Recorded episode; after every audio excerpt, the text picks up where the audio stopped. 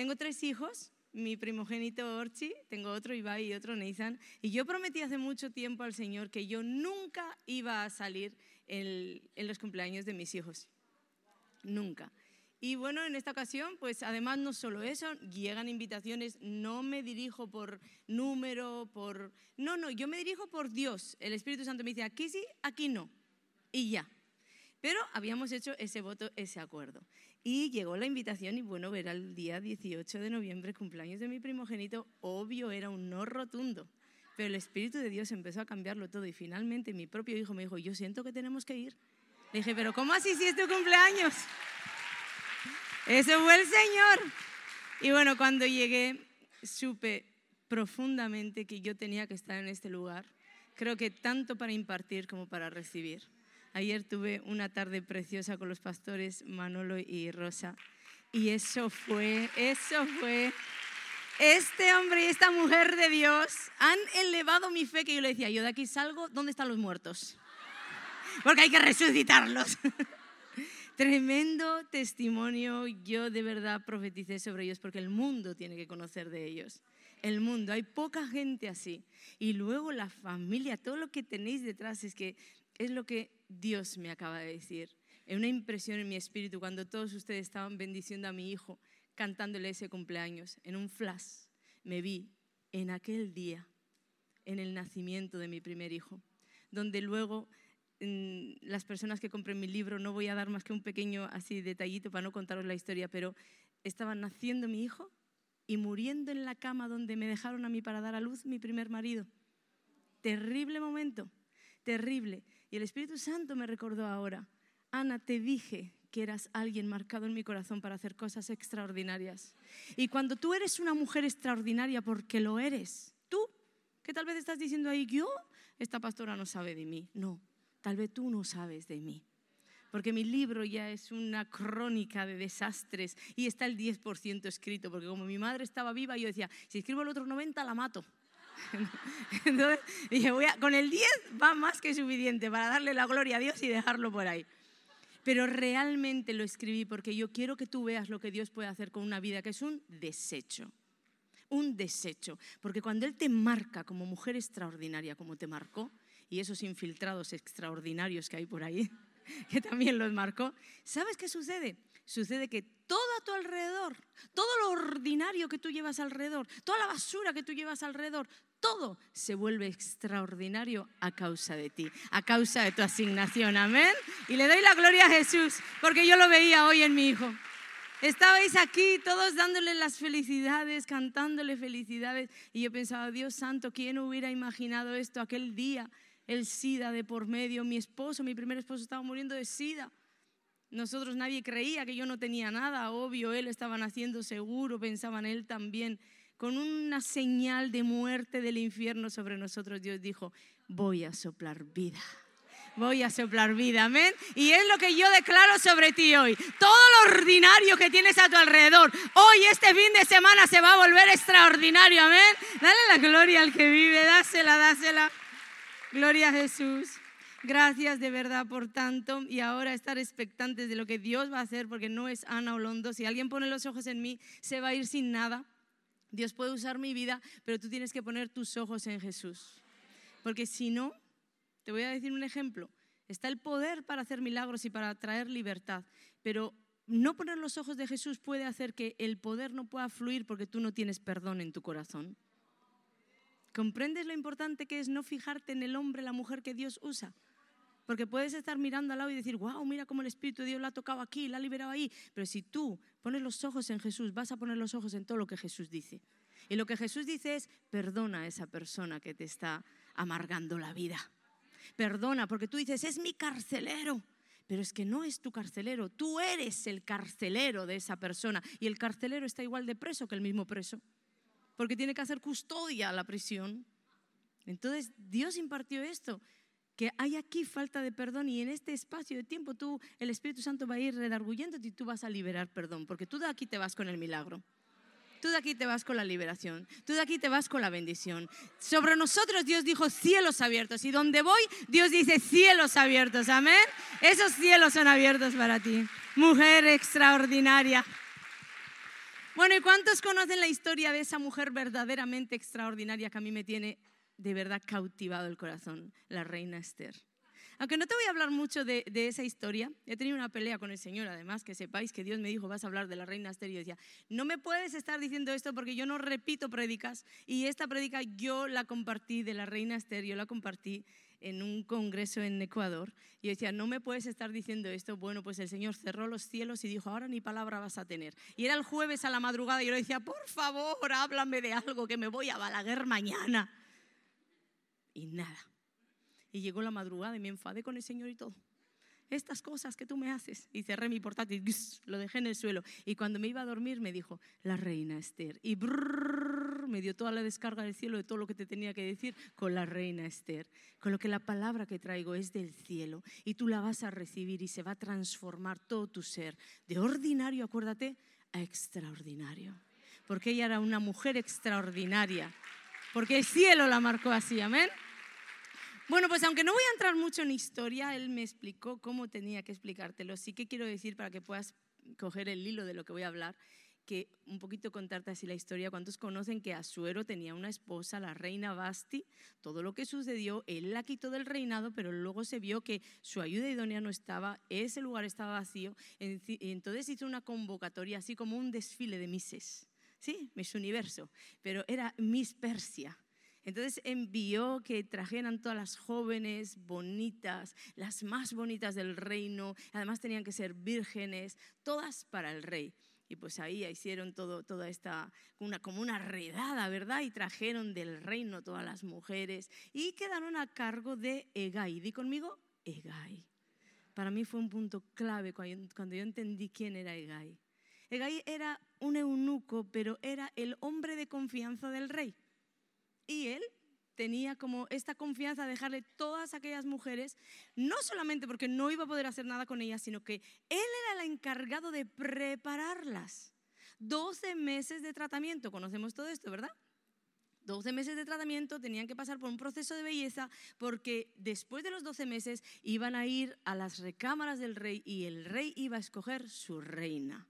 Tenían que estar preparadas. Ok, hasta aquí en la historia nadie, nadie imaginó que Adasa, como se llamaba la reina Esther, era la futura reina de Persia. Nadie.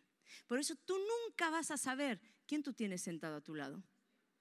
Tú no vas a ver, mira a la hermana que tienes sentada a tu lado. Porque yo he declarado sobre ella que aunque tú la veas ordinaria, ella en el cielo está sellada como extraordinaria. No sabes si es la futura reina, la futura presidente, la futura mujer que te va a ayudar a ti para algo. Y tenemos en el corazón como menospreciar siempre a las personas, ¿verdad? Por lo que vemos. Yo recuerdo cuánto sufrimiento, ayer se lo compartí a la pastora Rosa, cuánto sufrimiento, mi madre, porque yo tenía una vida muy mala. Y a veces, ¿cómo nos toma el diablo la boca, hermanos? Aun siendo cristianas, ¿cómo nos toma el diablo la boca? Que mi madre sufría mucho y un día llorando me dijo, de mis mejores amigas, Ana, de mis mejores amigas, ella con su hija, las dos iban a la iglesia y yo andaba perdida. Entonces, en la puerta de la iglesia terminó todo y se acercaron a mi madre y le dijeron, tu hija nunca va a cambiar, tu hija no va a hacer nunca nada. Y eso fue como una señal que llevé desde niña. Porque en el colegio me decían que yo no iba a hacer nada. En la iglesia me decían que yo no iba a hacer nada. En el mundo ya no era nada siempre como una señal, pero uno no sabe dónde el cielo puso su mirada para ser la reina. Uno no sabe quién tienes tú a tu lado que estás menospreciando, no menosprecies a nadie. Porque lo maravilloso de esto es que Dios no te escoge por cómo otros te ven. Dios no te escoge ni siquiera por lo que haces. Si hubiera sido por lo que hago, yo ya estaba en el infierno metida de cabeza. No, Dios te escoge porque tú tienes una asignación en el corazón de Dios. Porque Él te creó, te estaba creando ahí en el vientre de tu madre y decía, se va a llamar tal, la voy a poner en este lugar y ella va a cumplir este sueño de mi corazón. Eso es lo que tú tienes que aprender, a mirar a las personas y a mirar las situaciones como el cielo las ve, no como el mundo las ve. Porque el mayor drogadicto, mi esposo tuvo una condena de 11 años de prisión por tráfico de drogas. Mi primer esposo murió de sida pero entregó su corazón a Jesucristo y hizo lo suyo antes de morir. Mi segundo esposo hoy es el pastor de cielos abiertos. Mi vida fue marcada por muerte, intentos. Yo siempre estaba intentando queriéndome suicidar por destrucción, drogas, alcohol, hombres. Y hoy estoy aquí. No porque nadie me seleccionó, porque Dios me promovió. Entonces no busques la promoción fuera de Dios. No busques que nadie, no busques ni siquiera que tus pastores digan, ay, mira que bien hace las cosas. No, no, no, no. Cuando Dios quiere levantar a una persona, ni siquiera lo hace así. Hay gente que se desvive porque el pastor le vea lo bien que lo hace. Pero si es el pastor de pastores el que tiene que ver en el secreto lo bien que lo haces. Porque tal vez para todo el mundo tú eres nadie, eres nada. Pero todas esas personas olvidan quién tú eres en el corazón de Dios. Que no te llama por dinero, no te llama por posición, no te llama, ojo aquí, por dones. Que algunas personas piensan que por dones que tienen llegan a la iglesia y piensan que van a ser vistas. Por lo menos en cielos abiertos no. Hasta que Dios no me muestra el corazón, a mí no me importa el don. Porque una persona con dones sin tener el carácter de Cristo es la persona más peligrosa que existe en una congregación. Entonces, no, vamos a fijarnos, vamos a aprender a abrir los ojos y a ver esa perla extraordinaria que hay en cada ser. Independientemente de los dones, de la vida que lleva, de la posición, del dinero, de todo lo que tú hasta aquí hayas podido tener en mente. Y además, si a esto le sumas ese corazón contrito y humillado como yo he visto en estos pastores, pero verdaderamente os lo digo, mi equipo piensa igual. Hemos estado, venga a hablar de, de vosotros en la noche, en la mañana, en el desayuno es que nos han impactado tanto. Si a eso le sumas, a la asignación del cielo le sumas, que tú en la tierra tienes un corazón contrito y humillado, tú vas a ser seleccionada, seleccionados para ser levantados y dar en la cara a todos aquellos que se creen sabios y entendidos. Porque a través del ordinario es que Dios puede manifestar lo extraordinario de su propia presencia, no a través de nada de lo que hay aquí. Pues Mardoqueo nunca imaginó a quién tenía en su casa. Nunca imaginó que aquella campesina huérfana, marcada, la muerte de unos padres marca, que no se lean esas líneas, no quiere decir que Esther no tuviera el alma como nosotras, Adasa no tuviera el alma como nosotras, fragmentada por la muerte de unos padres. Mardoqueo nunca pensó a quién estaba albergando en su casa, la futura reina de Persia. No lo sabía. Todos los demás la veían como una campesina, como alguien sin valor, como una persona donde seguramente nadie pondría sus ojos más allá de la belleza que tenía. Y eso es lo que tú tienes que aprender, como te digo, a mirar las cosas desde el prisma de Dios, no a mirar desde lo que la tierra dice. Entonces, ¿sabes qué es lo bueno? Que como te decía, Dios ya te seleccionó, por eso estás en este lugar. Cada congreso lleva un sello y este sello es de extraordinaria. Entonces, aunque tú te sientas indigna, ordinaria, una persona realmente que no vale nada en ningún lugar, tú tienes que darle voces de júbilo al Señor, porque de ahí es que Dios dice, de aquí es que yo voy a sacar, de aquí, porque así la gloria no se la va a llevar nadie más, me la voy a llevar yo, porque sobre ella no hay nada, yo voy a ser el que sobre ella lo voy a hacer todo, amén. Así está seleccionada.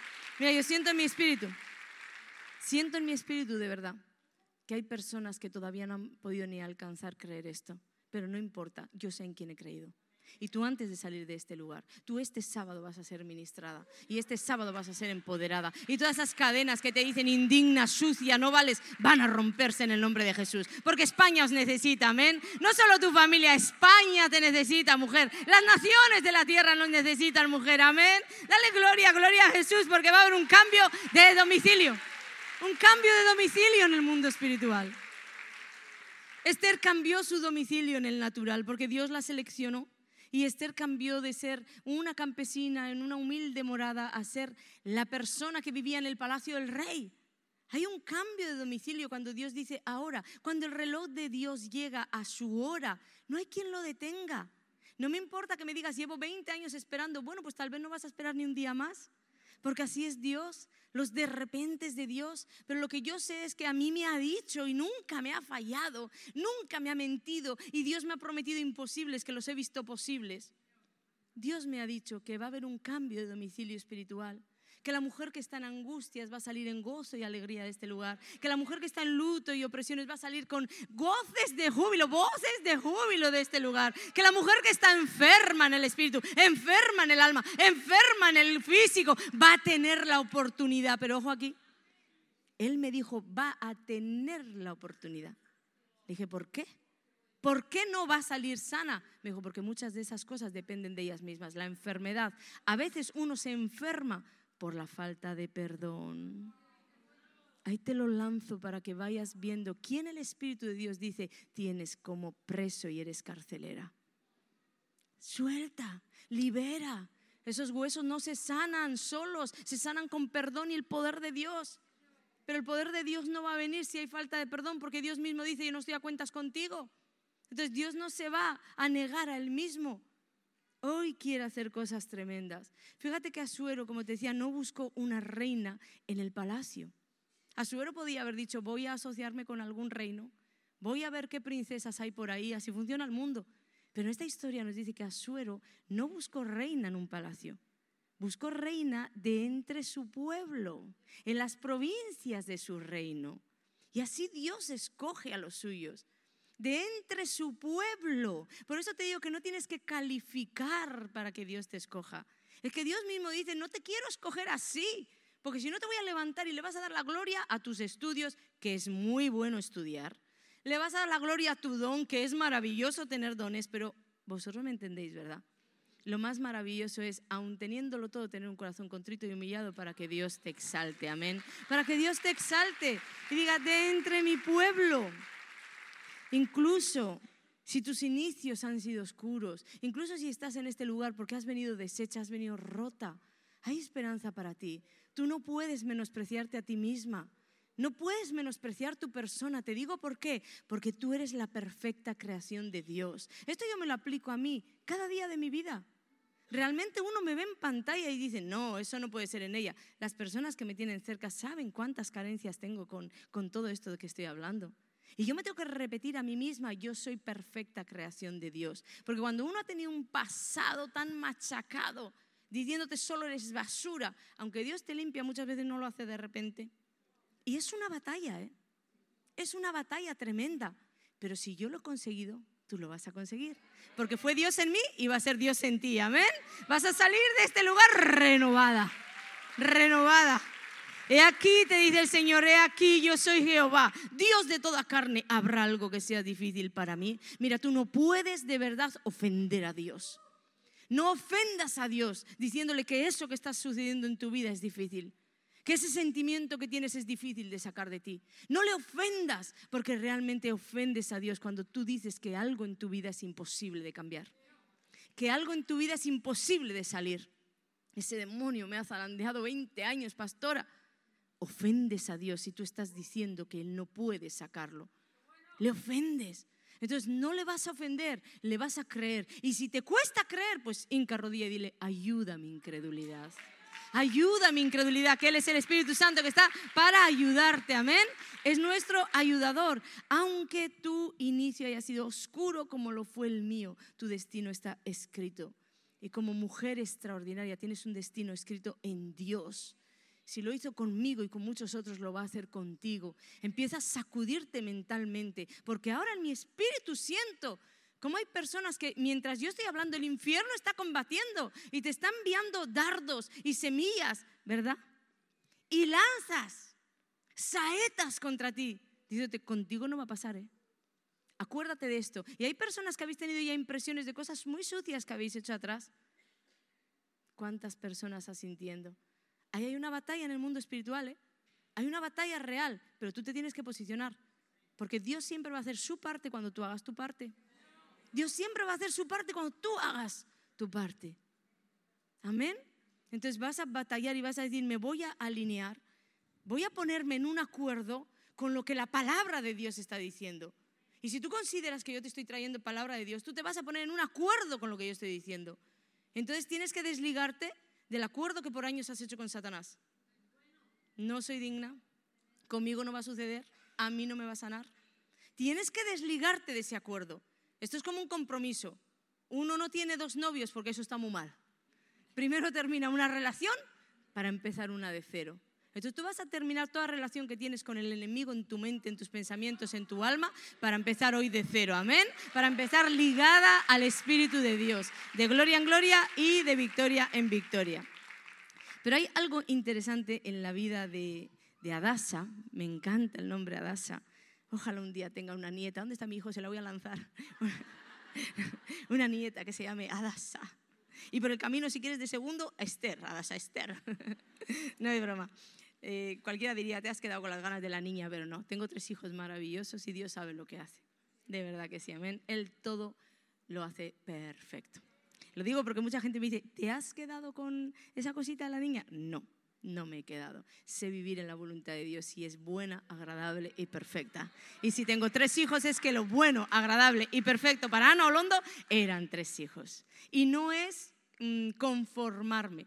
Yo justo predicaba hace poquito de que Pablo no se conformó, se contentó en toda situación, que es muy diferente, amén. Pues como te digo, hay algo interesante en la vida de, de Adasa, porque fijaros que cuando Asuero mandó llamar a todas aquellas mujeres brillantes, hermosas, en todo el reino no había personas como ellas, mujeres tan radiantes como ellas. ¿Sabes qué es lo, extraordinario aquí? Que ninguna de ellas calificó para estar delante del rey. Aún por la belleza extrema que tenían, ni siquiera la reina Esther calificó para estar delante de Asuero. Y esto me impactó en su día. Por eso tenía Egay que procesarlas, llevarlas por ese tratamiento de 12 meses para que pudiera calificar. Y aquí aprendí algo interesante. Cuando Dios quiere sacar lo mejor de ti, porque obviamente Adasa tenía en ella una simiente, tenía en ella una señal de que iba a ser la reina, pero ella no calificó por belleza, no calificó por tener ya todo lo que el rey buscaba. No, faltaba algo. Aquí aprendí que cuando Dios quiere sacar de ti lo mejor, lo mejor, cuando Dios quiere cambiarte de posición a un nivel mayor, cuando Dios quiere cambiarte de domicilio de angustias a, a gozo, óleo de alegría, cuando Dios quiere cambiarte de enfermedad a sanidad, ¿sabes qué? Que Dios puede provocar lo que tú consideras problemas. Dios mismo puede provocar. Te lo voy a mostrar con la vida de Adasa. Ella era una joven extraordinaria en su mundo ahí en su aldea. Tenía su primo que todo el mundo predica que eh, Mardoqueo era el tío de Adasa, pero no lo era. La Biblia dice que era el hijo del tío de Adasa. Eran primos. Entonces ellos como primos estaban viviendo en una casa seguramente bien bonita. La, la, chica era bien bonita, estaba en edad de buscar el novio, seguro tenía pretendientes. Ella ya le había echado el ojo a alguno, ¿sí? Porque era una chica normal como nosotras mujeres. ¿De acuerdo? Entonces ella tenía una vida cómoda y tranquila. Y viene Dios a querer sacar de ella a lo mejor, la selecciona para ser la reina y le provoca problemas. Ella es sacada de su paz. Ella es sacada, lo leemos en la Biblia como no sabemos el final, pero ahora yo te voy a contar el proceso. Es sacada de su seguridad. Mardoqueo era su seguridad. El hombre que después de un fragmento en el alma tan grande como quedarte huérfana, ese hombre la había cobijado. Y ahora viene un rey persa que nada tiene que ver con los judíos, que nada tiene que ver con las leyes judías, con todo lo que los judíos conocen, y saca a esta mujer de ese lugar para colocarla en un palacio que tiene cientos de candidatas más, haciéndole la guerra, porque allí todo el mundo quería el trono. Y eso no ha cambiado, el corazón del hombre es lo único que no ha cambiado del Génesis a hoy. No ha cambiado. Todas estarían peleándose, compitiendo, batallando. Allí no había amistades sinceras, allí no había protección, allí había conflictos, había celos, había contiendas. Dios muchas veces puede provocar lo que tú consideras un problema. Y claro, todos queremos mirar el final, pero a nadie le gusta mirar el camino del medio. De decir, ay, yo tengo que pasar por todo esto para llegar allí. Porque a un Dios se lo hubiera contado, seguro Adasa dice como Jesús un día, pase de mí esta copa. Pero Dios es estratega y sabe lo que los problemas provocan en nosotras, hermanas. Que tenemos un corazón que decimos, quiero con Dios y cantamos aquí con esta alabanza maravillosa. ¿Dónde está la directora de alabanza? Tremenda mujer de Dios, equipazo que tienen estos pastores. Pero equipazo, equipazo. Menos mal que no soy envidiosa. que si no le digo al Señor, a ver, ¿cómo es este reparto en la tierra? ¿Cómo ha sido que en el reparto le haya caído el 100? tremendo, tremendo. Bueno, tan tremendo que me perdí. ¿Por dónde íbamos? A ver, ¿alguien estaba atento para decirme por dónde íbamos? Es sacada de... Gracias, ahí la veo con las notas y todo. Eso es una mujer que merece la pena tener. Qué bueno. Pues sí, como os decía, entonces ella es sacada de todo eso y lo que Dios me enseñó es que ¿Sabes qué provocan los problemas? Nuestro corazón puede desear mucho, como decía en, la adoración, en la alabanza, yo quiero contigo, quiero todo contigo, y es genuino, pero Dios sabe hasta dónde tenemos el tope. Entonces, Dios muchas veces permite lo que tú consideras problemas, los permite porque esos problemas te hacen doblar rodilla. Antes todo el día era para el Netflix, ahora te ves a las 3 de la madrugada, Padre, Padre. ¿Verdad? ¿Y a qué le das las gracias tú? ¿Al milagro que te ha hecho Dios? No al problema. Al problema. Antes para ti ayunar era un mundo, uno entra en el problema y el estómago parece que te dice solo, voy a ayunar porque no hay alimento aquí que entre. Se te hace un nudo. Dios hasta nos ayuda. Y eso entendí, que realmente Dios para posicionarnos en lugares más altos, aún te lo diga, hay algo en nosotros que le hace tope. Entonces Dios permite problemas, porque esos problemas te van a hacer doblar rodilla, te van a hacer ir a la iglesia, volver a la iglesia. ¿Sabes cuánta gente vuelve a la iglesia por el problema? Yo siempre digo, vete tranquilo, que el Señor se va a ocupar de ti ahí fuera. Te va a cargar de problemas y en breve vuelves. tranquilo. Si no hay que, los pastores no tendríamos ni que pelear. El Espíritu de Dios es poderoso, gigante en medio de nosotros, que pelea las batallas por nosotros. Si uno piensa que siempre son pelea las batallas dándonos victorias, no, si a veces las victorias están en los problemas.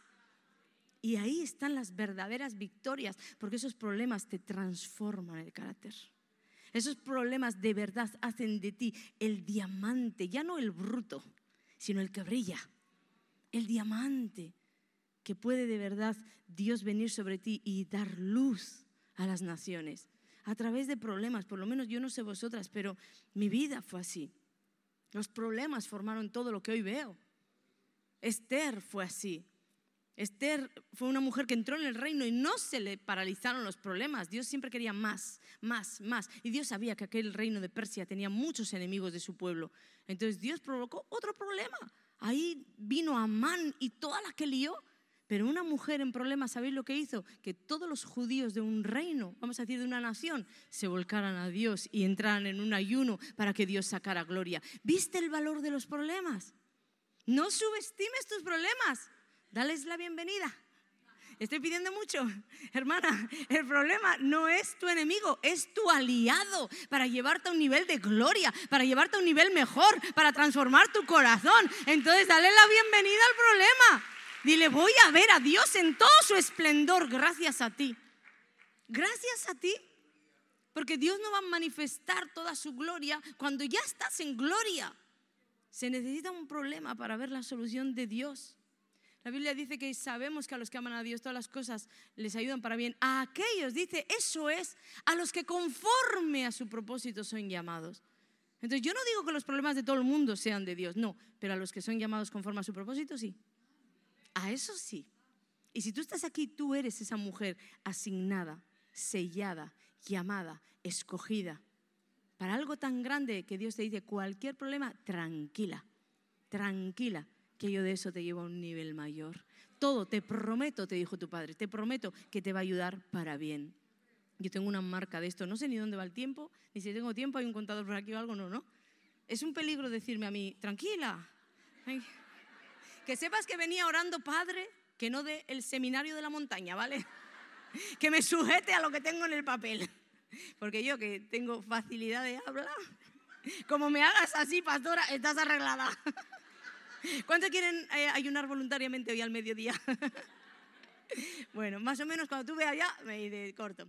Yo decía que yo he visto lo que es esto de los problemas, ¿no? ¿Sabéis cómo nació nuestro ministerio? Bueno, en primer lugar en el corazón de Dios, obvio, pero cuando nos profetizaron, nos impartieron y nos, dijeron que Dios nos estaba llamando al ministerio, mis esquemas eran tan cuadriculados a lo que España me había enseñado no se podía ser pastor si no tenías estudios. Ojo aquí, nosotros hacemos además un discipulado avanzado donde creemos que es una perla, una joya del cielo estudiar. Pero estoy hablando de los esquemas. Cuando algo se hace esquema, se hace fortaleza en tu mente, ya no bueno.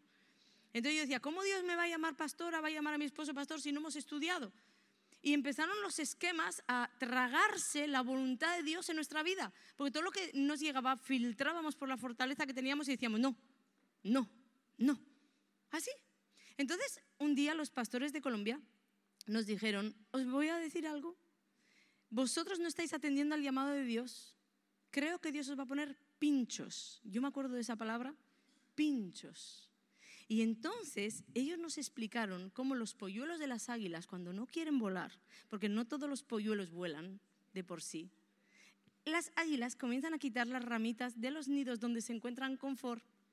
Y esos nidos ya no se convierten en la casa del confort, se convierten en pinchos. Y empiezan a quitar ramas estratégicas y los pinchos hacen que, ay, ay, ay, ay, tenga que salir a volar. Entonces Él nos envió esa palabra y nosotros cerramos el teléfono y decíamos, bueno, vamos a ver aquí lo que pasa. Mirad, hermanos, todas las zarzas del mundo se activaron para nosotros. Todos los problemas. En la iglesia problemas, pero en todo lo que os podéis imaginar. Se levantó la gente a calumniarnos, se levantaron contra nosotros. Bueno, aquí tengo testigos fieles de la persecución tan brutal, cuánta calumnia, cuánto... Y yo lloraba amargamente, lloraba, ¿cómo me haces esto? ¿Cómo? Hasta que entramos en un ayuno de cuatro días y el Espíritu de Dios nos dijo, simplemente pinchos. Y ahí me acordé de la palabra y saltamos a volar. ¿Sabéis lo que os digo? Los problemas que hoy tienes como pinchos en tu vida, hoy mismo, este mismo fin de semana, te van a echar a volar. Tú le tendrías que dar un gloria a Dios, amén. Dale gloria al que vive. Aleluya. Yo de verdad os digo que yo entendí esto en profundidad, por eso hoy ya los problemas no me afectan como me afectaban antes, porque Dios me enseñó a través de todo esto que las lágrimas que se vierten en el infierno por la vida pasada que he tenido, las lágrimas que se vierten en el infierno, ¿qué quiero decir con esto? Por rebeliones, rebeldías, por tener esa independencia de Dios, de decirle yo puedo sola, yo hago lo que quiero. Y tu madre ahí diciéndote, pero hija, mira, la vida no te va a ir bien. Ah, mira cómo te va a ti. Esa soberbia. Esas lágrimas que tú viertes en esos terrenos, de verdad, cenagosos, esas lágrimas te fragmentan el alma, te rompen el corazón, te hacen miseria, te hacen una persona que realmente ahí sí tú dices indigna porque el alma no está creada para contener toda esa basura y esa maldad. Pero yo descubrí que las lágrimas que se vierten en la presencia de Dios, a los pies de Jesús, porque tú estás obedeciendo, porque tú estás obedeciendo y vienen las tempestades. Nadie en esta tierra está sin tempestades, pero no es lo mismo pasar la tempestad en la tierra de la rebelión que en la tierra de la obediencia, no es lo mismo, ¿eh? No es lo mismo. Entonces tú, en la tierra de la obediencia tienes ese paraguas de Dios Tienes esa mano, estás al abrigo del Altísimo. Moras ahí bajo la sombra del Omnipotente y Él mismo ha podido abrir así un poquito el abrigo para decir, venga una pequeña tempestad. No es lo mismo. Esas lágrimas no quebrantan, no fragmentan el corazón, no destruyen, no traen indignidad. Esas lágrimas transforman, esas lágrimas levantan, esas lágrimas limpian. Esas lágrimas. Por eso dite a ti misma, no importa que llore siempre y cuando lo haga en la presencia de Dios, a los pies de Jesús, asegurada de que me están calumniando, pero yo estoy en obediencia. Me están difamando, pero yo estoy en obediencia. Se ha levantado la tempestad más grande, bueno, pues yo veré a Jesús venir en las aguas a por mí, darme la mano, levantarme, tirar de mí. Eso es lo único que te tienes que asegurar de estar en la tierra de la bendición. Y Dios me dio una palabra para ti. Déjame explicarte primero algo. Vamos a dejar de dar protagonismo al infierno, ¿sí? Me acaba de venir así, ¡fum! Satanás. ¿Sabes por qué? Porque en medio de los problemas, Satanás siempre se quiere hacer el protagonista. ¿Cuántos hermanos hablando, ay, el diablo me ha hecho? El diablo. Y a el diablo ni está en tu casa. Ni está. Porque es Dios mismo que metió la mano y dijo, voy a provocar algo que ella va a llamar problema, pero yo voy a llamar bendición. No permitas que el enemigo se lleve el protagonismo de lo que Dios está haciendo en tu corazón. No lo permitas. Cierra tu boca y habla siempre verdad. Y en ningún sitio de la Biblia dice que Satanás está por encima de ti. Dice que Satanás está para servirte a ti. Amén. Tu Padre ordena y Satanás obedece. Amén. Ahí sí cerramos el capítulo. Y ahora déjame explicarte algo. Siempre que leo la historia del alfarero o la vasija, ¿cuántos conocen la historia que está en Jeremías 18? Dice la reina Valera que la vasija de barro que él hacía se echó a perder, se echó a perder. Eso hace muchos años me, me tocó el corazón. Se echó a perder porque yo consideraba que mi vida en las manos del Señor se echó a perder. Porque realmente yo en mis desobediencias, yo misma la eché a perder. No era que Dios estaba haciendo algo malo, Él estaba formando algo y yo me eché a perder. Trece años ya empecé a disparatarme y me eché a perder. Se echó a perder en su mano y volvió y la hizo otra vasija, según le pareció mejor. Y es real, siempre que hablo, yo hablo de cómo una vida se puede echar a perder y cómo Dios en su misericordia la va a levantar. Y el otro día estaba pensando en este pasaje y en un momento cruzó así una voz en mí que me dijo, Ana, no siempre se echa a perder. Hay veces que yo la aplasto, la trituro, la quiebro. Y me tocó tanto que dije, voy a leer otra vez. Y cuando fui a leer no encontraba que Dios aplasta, quiebra, tritura encontraba, se echó a perder. Pero el Espíritu Santo me llevó a una de las versiones que más me gustan de la Biblia, la nueva traducción viviente. Y ahí déjame leerte del 1 al 4 lo que dice Jeremías 18. El Señor le dio otro mensaje a Jeremías. Baja al taller del alfarero y allí te hablaré. Así que hizo lo que me, hice lo que me dijo y encontré al alfarero trabajando en el torno. Pero la vasija que estaba formando no resultó como él esperaba. Él tiene sueños contigo, planes, te gesta en el vientre de tu madre y dice así, así, así. Y en la vida de pronto tú no resultas todo lo que Dios había diseñado de ti. Y dice, no resultó como él esperaba. Así que la aplastó y comenzó de nuevo. Dios mismo es el que puede aplastar, triturar, quebrar toda tu vida porque no resultaste lo que Él pensó. Porque no resultaste lo que Él formó en tu corazón aún antes de que tú nacieras. David dijo que todos los días de su vida, todos los acontecimientos, los sucesos estaban registrados en un libro. Y él quería, anhelaba, dice que además ninguno de ninguna de las cosas que estaban ahí escritas faltó. Él anhelaba vivir esas líneas. Pero muchas veces nosotros en rebeldía queremos escribir nuestros propios capítulos. Queremos escribir nuestras propias líneas. Entonces Dios dice, ok, Tú estás para cumplir el sueño de mi corazón. De aquí a que mueras, porque tenemos libre albedrío. Pero Dios, como es el alfarero, de aquí a que mueras puedo aplastar la vasija todas las veces que quiera. Y la aplastaré y la trituraré. Nos contó la pastora un testimonio ayer de que para mí fuiste una confirmación de cómo aplastó a una persona que llamaba y cómo lo levantó de nuevo en el diseño original. Entonces no pienses ahora, pastora, yo soy la aplastada yo soy la persona que ahora mismo estoy rota, deshecha. Y en tu boca has hablado que el enemigo te quebró, que la maldición te hizo no sé qué. No hay poder sobre el poder de Dios, ni nombre sobre su nombre. Tal vez te extraviaste y dijo, ¿a dónde vas? Yo te voy a hacer de nuevo, amén. Yo voy a hacer algo glorioso en ti, dale la gloria. Dios es el alfarero y no va a hacer parches. Una semana antes de venir aquí, el Espíritu Santo me habló algo con, con personas seculares que estuve leyendo cosas y la cuestión es que muchas de las personas más famosas que nosotros conocemos han tenido un pasado tremendo de decepciones, fracasos, caídas.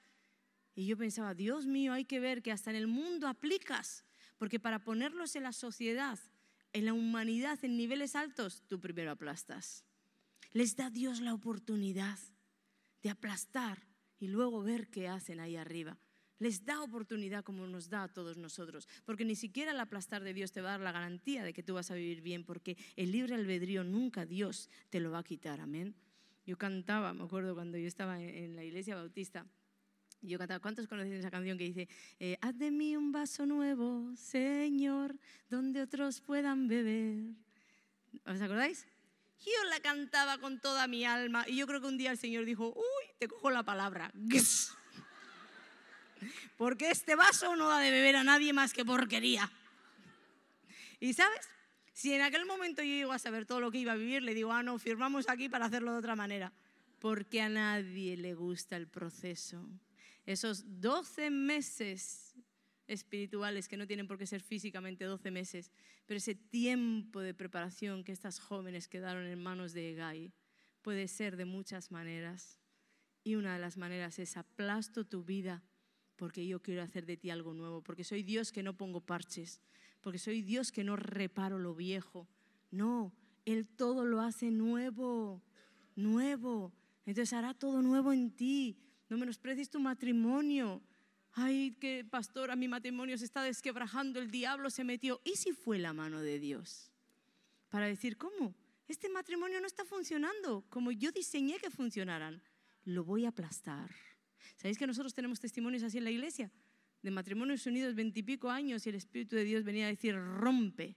Y en tres meses el joven convertirse, la mujer convertirse, ahora están los dos enamorados. Pero de verdad un tremendo testimonio por fiarse de Dios. Porque a veces Dios mismo te dice, rompe eso viejo. No estoy diciendo aquí que tengas que romper el matrimonio, sí. Me estoy refiriendo a esos amarres que tenemos de la mujer estar con ese, esa dependencia emocional que no es ni de Dios, como una arrastrada. Y no, rompe mujer. Que Dios te hizo al lado del esposo como ayuda idónea, no como arrastrada, no como celpudo. Entonces, hay muchas cosas en nuestros matrimonios que tenemos que romper. Y a veces creemos que se nos mueve el piso. Y últimamente yo he visto como a muchas personas de mi ministerio se les ha movido el piso, el piso por completo. Y haciendo esta predicación, Dios me decía, porque yo las quiero hacer de nuevo. Porque lo que había no era. No era, aunque parezca brillar. Satanás también se convierte en ángel de luz, se disfraza de ángel de luz y parece brillar, pero no es. No es. Entonces Dios quiere lo verdadero. Y si te tiene que aplastar, levanta tus manos si eres valiente y dile, Señor, aplástame. Alguna lo dice con la boca chiquita. No, no, a mí hay personas que me dicen en realidad, pastora, cuando dijiste eso, yo no lo dije. ¿No te fías entonces del Señor? Fíate de Jehová de todo tu corazón y no te apoyes en tu propia prudencia, porque Dios va a hacer contigo cosa tremenda. Así que si estás quebrantada en algún área, no llores. No llores, realmente no te vuelvas contra Dios, no juzgues la situación, no pelees contra tu situación, pelea contra lo que hay en tu corazón. ¿Qué está viendo ahí dentro para que me esté sucediendo esto? Y Dios va a hacer de ti cosa tremenda. Pronto verás nacer algo nuevo. Esta es la palabra que Dios me habló para ti. Isaías 43, 19. Sé que para muchas va a ser una confirmación como un soplo de algo que Dios ya te habló para otras va a ser una palabra nueva que Dios te da hoy, pero sea como sea, yo sé que esta palabra tiene cumplimiento en cada corazón que la reciba. Isaías 43, 19. He aquí que yo hago cosa nueva, pronto saldrá a luz, no la conoceréis, otra vez abriré camino en el desierto y ríos en la soledad, amén. La mano del alfarero está sobre ti para hacer algo nuevo, nuevo, glorioso, poderoso. ¿Por qué? Porque no lo sabe hacer Dios de otra manera. Y con esto sí que termino. Antes te dije, quédate con Egai. Para mí Egai es un, personaje en la, historia de Esther que me cautivó el corazón. ¿Sabes cuál es el secreto de todo esto que te estoy diciendo? Sigue al Espíritu de Dios, como Esther siguió a Egai.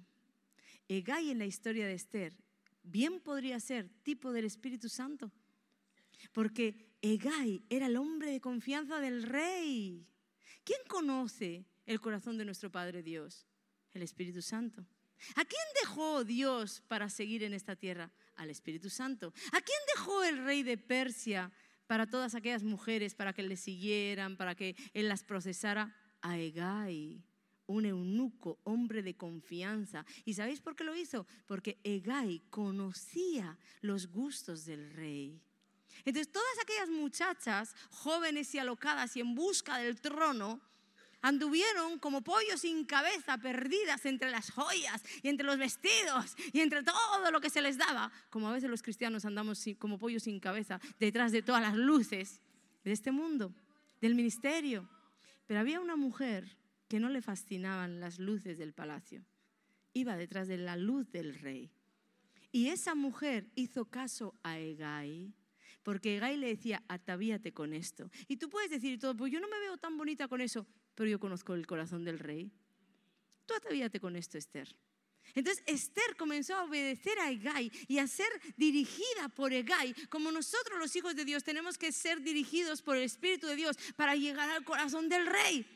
Porque cuando todas aquellas mujeres bonitas, preciosas, todas en las mismas oportunidades, Dios no hace acepción de personas, cuando todas llegaron a la noche donde tenían que ser escogidas, ¿sabéis qué sucedió? Que Esther, yo no sé si era la más bonita, porque para gustos colores se suele decir, ¿verdad? Yo no sé si era la más bonita, pero una cosa sé, había obedecido tanto lo que le había dicho Egai, que iba vestida tal y como Asuero se iba a enamorar. Ella entró y capturó el corazón del rey. Y eso es lo que tú y yo hacemos cuando seguimos voluntariamente al Espíritu de Dios. capturamos sin saberlo el corazón del rey. Porque tú no sabes lo que hay en el corazón de Dios, pero el Espíritu de Dios lo sabe. Síguele, síguele, síguele. Y ese va a ser el secreto. Ese es el secreto. Ella agradó a Egay y se dejaba guiar por él, conforme a los gustos del rey cuando la presencia de Dios aparezca, que tú puedas capturarlo, porque hiciste todo lo que Él te dijo. Todo lo que Él te dijo. Y ahí vas a desprender un aroma. Yo sé que en el mundo espiritual hay aromas. ¿Sabes por qué? Porque la Biblia dice que nosotros somos olor fragante. Aunque no todos somos olor fragante, todos hemos sido diseñados para ser olor fragante. Y vosotros sabéis que cuando Esther entraba en una sala del palacio todo el mundo sabía sin verla que Esther estaba ahí, porque después de los 12 meses su piel emanaba un aroma que era único en ella, único y especial. Y ese es el aroma que tú tienes por diseño en la presencia de Dios. Pero tú a veces te, te ensucias con el pecado, te ensucias con la falta de perdón, te ensucias con tantas cosas que en lugar de olor fragante, eres algo que hace repulsión.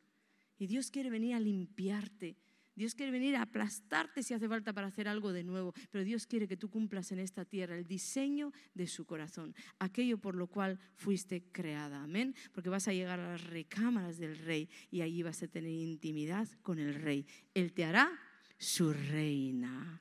Amén. Dale ese aplauso a Jesús, dale la gloria y déjame orar por ti. Bueno, creo que ahora no voy a ministrar, ¿verdad? Luego voy a poder ministrar. Entonces, vale, no sé, por el tiempo tal vez, bueno, voy a orar por las mujeres, no sé cómo hacer, a ver, Señor, dime algo. Yo cuando me pierdo así, a veces me pierdo mentalmente y todo en la prédica le estoy diciendo, dime algo rapidito, ¿vale? Para no quedarme en blanco. Pero Él siempre aparece. No dice que es nuestro ayudador. No dice que está con nosotros todos los días hasta el fin. Yo sé que eso es una realidad, una verdad en mi vida. Yo no sé tú, pero yo vivo eso como una verdad categórica en mi vida. Él está siempre. Entonces te voy a pedir que te pongas ahí en pie donde estás en la silla. espera un momentito, ¿a dónde vas? Vamos a aprender a ser guiados por el Espíritu de Dios en todo, ¿sí? Yo os voy a contar algo. A mí a veces el Espíritu Santo me daba impresiones cuando estaba ministrando. Yo veía una rueda y decía, Dios va a regalar un coche a alguien. Y, y, realmente yo lo hacía creyendo que Dios me había dicho eso. Y un día Dios me dijo, te muestro la rueda, no te he dicho todavía para qué es, y tú ya has regalado un coche. Y dije, es verdad, Señor. Pues como que perdóname. Y me hizo como así, como, frena.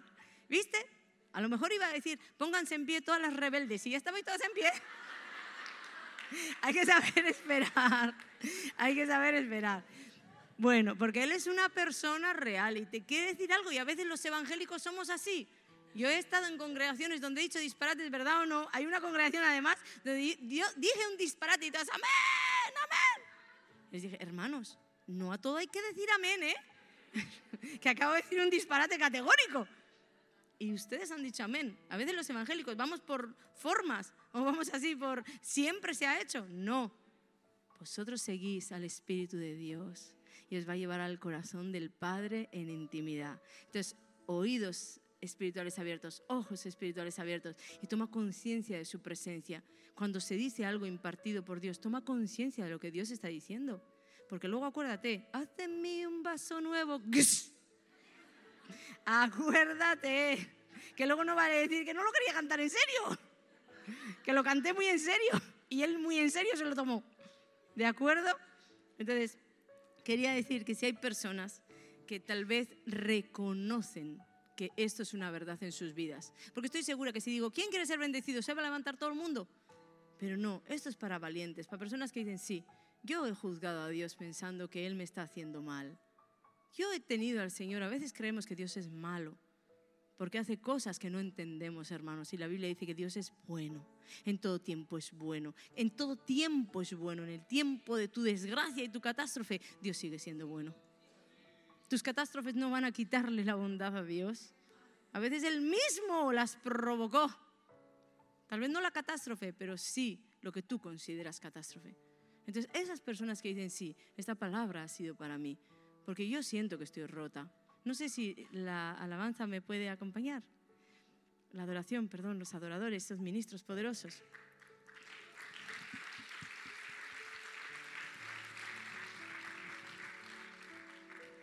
Entonces, si estás rota, algo va a suceder hoy, ¿eh? Esto no es una charla motivacional, ¿eh? Yo no sé si tú tienes conciencia de delante de quién estás.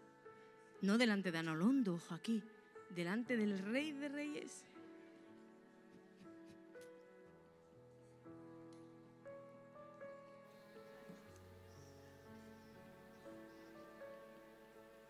delante del que tiene el poder de hacerte extraordinaria, de que luzcas como extraordinaria, de aplastarte en sus manos, no fuera de ellas, de darte cobijo en la tormenta, de soplar vida sobre ti y comenzar todo de nuevo, de declarar hoy sobre ti sea la luz y desaparezca toda tiniebla. Delante de ese yo soy, yo soy el que suple tu necesidad. Yo soy el que lo hace todo nuevo. Yo soy, confía en mí. Esa es la palabra que el Espíritu Santo está trayendo para ti. Confía en Él. Confía en Él y si después de pensar todo esto bien, a conciencia, tú quieres levantarte para que el Espíritu de Dios toque tu vida, para que si la tiene que aplastar, la aplaste, para que haga lo que tenga que hacer, entonces levántate porque Él te va a ver y va a ver la sinceridad de tu corazón.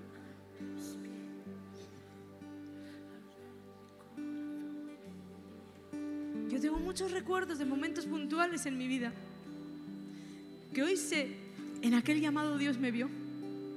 En aquel llamado Dios me escuchó.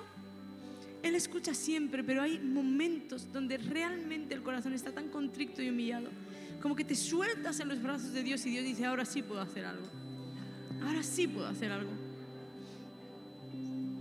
El Espíritu de Dios ya está ahí, tocando tu vida, no te hace falta mis manos, son sus manos las que van a aparecer sobre ti para acariciar, para tocar, para estrujar, pero para sea lo que sea que aparezca, va a aparecer para hacerte el bien, para levantarte, para animarte.